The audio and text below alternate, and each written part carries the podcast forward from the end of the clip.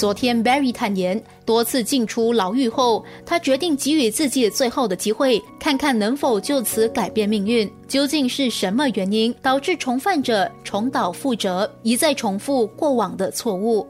他们有时回去呢，就是因为他们的思维方面、他们的价值观，虽然他们在牢里服刑受惩罚嘛，可是。他们的心灵自己本身还在惩罚自己嘛，心灵都没有被医治好，所以他们出来的时候就好像是你你一条小鱼，你放进大海，与社会脱节太久了嘛。因为在里面的生活就是很有规律，在里面呢所接触的都是克莱昂克拉，就是说同一类嘛，同一样的背景，也没有什么怕被拒绝啦，会被歧视啦，但是出来就不一样。人家不明白你的个人的那个态度啦，你的行为方面啦，你的言语方面，外面选择给你机会，他们也是需要很大的勇气啊。为什么会一直重复以前的那种行为？他们心灵自己也是很大的创伤嘛，尤其是家庭还是拒绝了他们。还有种种的问题了，出来后没有地方住啦，没有一点储蓄，也没有受高等教育，那我要怎么样去面对呢？所以就选择那种比较 shortcut 的了，怎么样去赚最快的钱呢？就是愿意去冒险吧，要付出那个代价。对他们来说，因为他们多数也熟悉里面的生活方式了嘛。我之前在里面服刑十年，里面虽然是很难熬，但是。我无形中也熬过去了嘛。我在犯法的时候，可能这个罪行顶多再判两三年，哎呀，我还付得起吧？也有这种心态，也有一种心态呢，就是因为自卑嘛，而自怜，所以就选择我还是属于监狱比较好了，因为它比较舒适的环境嘛。当碰到囚犯抱有这样的心态时，Barry 会如何开导他们？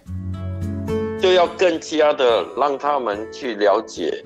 他们自己要帮助他们怎么样去面对自己，选择逃避现实嘛，对吗？选择自甘堕落，insecurity，因为自己有伤口，所以就把这些当成是一个借口嘛，走回老路就比较安全一点吧。在辅导方面呢，我就要用更长的时间帮他们更清楚的了解，最重要就是要帮他们面对自己嘛。自己在看一面镜子，这样要成为什么样的一个人？因为他们最终是要走出牢里，所以你要走出牢门的时候，走出的你是要怎么样的一个你？像之前进来这样呢？因为我本身身为一个辅导员，我本身是选择相信每个人在那个阶段都想要重新开始，因为没有人想要在牢里度过生涯嘛。这个机会我们是没有权利要求社会。来给我们这个机会，我们没有权利要求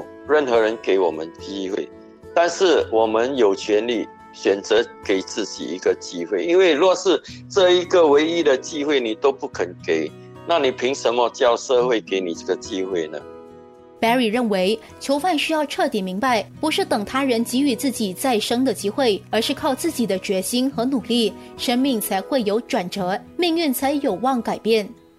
比较公平的角度呢，这些接受和接纳呢，不能完全把这些责任推在给外在的，好像社会啦、那些福利团体还是家庭嘛，对吗？回去监狱辅导他们，我也是跟他们说，王世代鼓励说给 second chance 第二个机会。我辅导的方式就是告诉他们，若是没有 yellow ribbon，若是社会不接纳你，你还会不会选择改变？社会接受我，所以更要改变。那万一社会不接纳你呢？那你就不改变了吗？拼一个 picture 给他们看的另外一个角度来看，就是愿意改变。就算是人家不接纳你，还是不接受你，还是给你标签，无论怎样，我都是还是选择改变。依 Barry 所说，听似容易，但是他也有需要克服的挑战。